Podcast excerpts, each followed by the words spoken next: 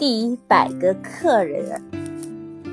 中午尖峰时间过去了，原本拥挤的小吃店，客人都已散去。老板正要喘口气翻阅报纸的时候，有人走了进来，那是一位老奶奶和一个小男孩。牛肉汤饭碗一碗要多少钱呢？奶奶坐下来，拿出钱袋数了数钱，叫了一碗汤饭，热气腾腾的汤饭。奶奶将碗推向孙子面前，小男孩吞了吞口水，望着奶奶说：“奶奶，您真的吃过午饭了吗？”“当然了。”奶奶含着一块萝卜泡菜，慢慢咀嚼。一眨眼功夫。小男孩就把一碗饭吃个精光。老板看到这幅景象，走到两个人面前说：“老太太，恭喜您，您今天运气真好，您是我们的第一百个客人，所以免费。”之后过了一一个多月的某一天，小男孩蹲在小吃店对面，像在数着什么东西。使得无意间望向窗外的老板吓了一大跳。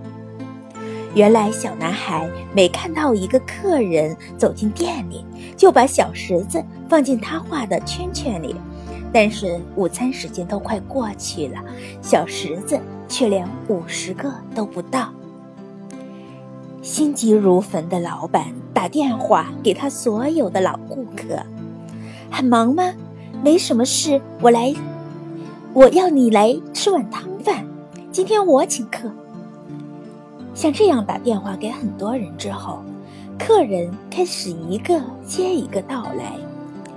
八十一，八十二，八十三，小男孩数得越来越快了。终于，当第九十九个小石头被放进圈圈，那一刻，小男孩匆忙拉着奶奶的手进了小吃店。奶奶，这一次换我请客了。小男孩有些得意地说：“真正成为第一百个客人的奶奶，让孙子招待了一碗热腾腾的牛肉汤饭，而小男孩就像之前奶奶一样，含那块萝卜泡菜在口中咀嚼着。也送一碗给那男孩吧。”老板娘不忍心地说。那小男孩现在正在学习，不吃东西也会饱的道理呢。老板回答：“葫芦吃得津津有味的奶奶问小孙子，要不要留一些给你？”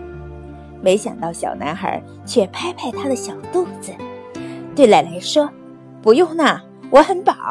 奶奶您看，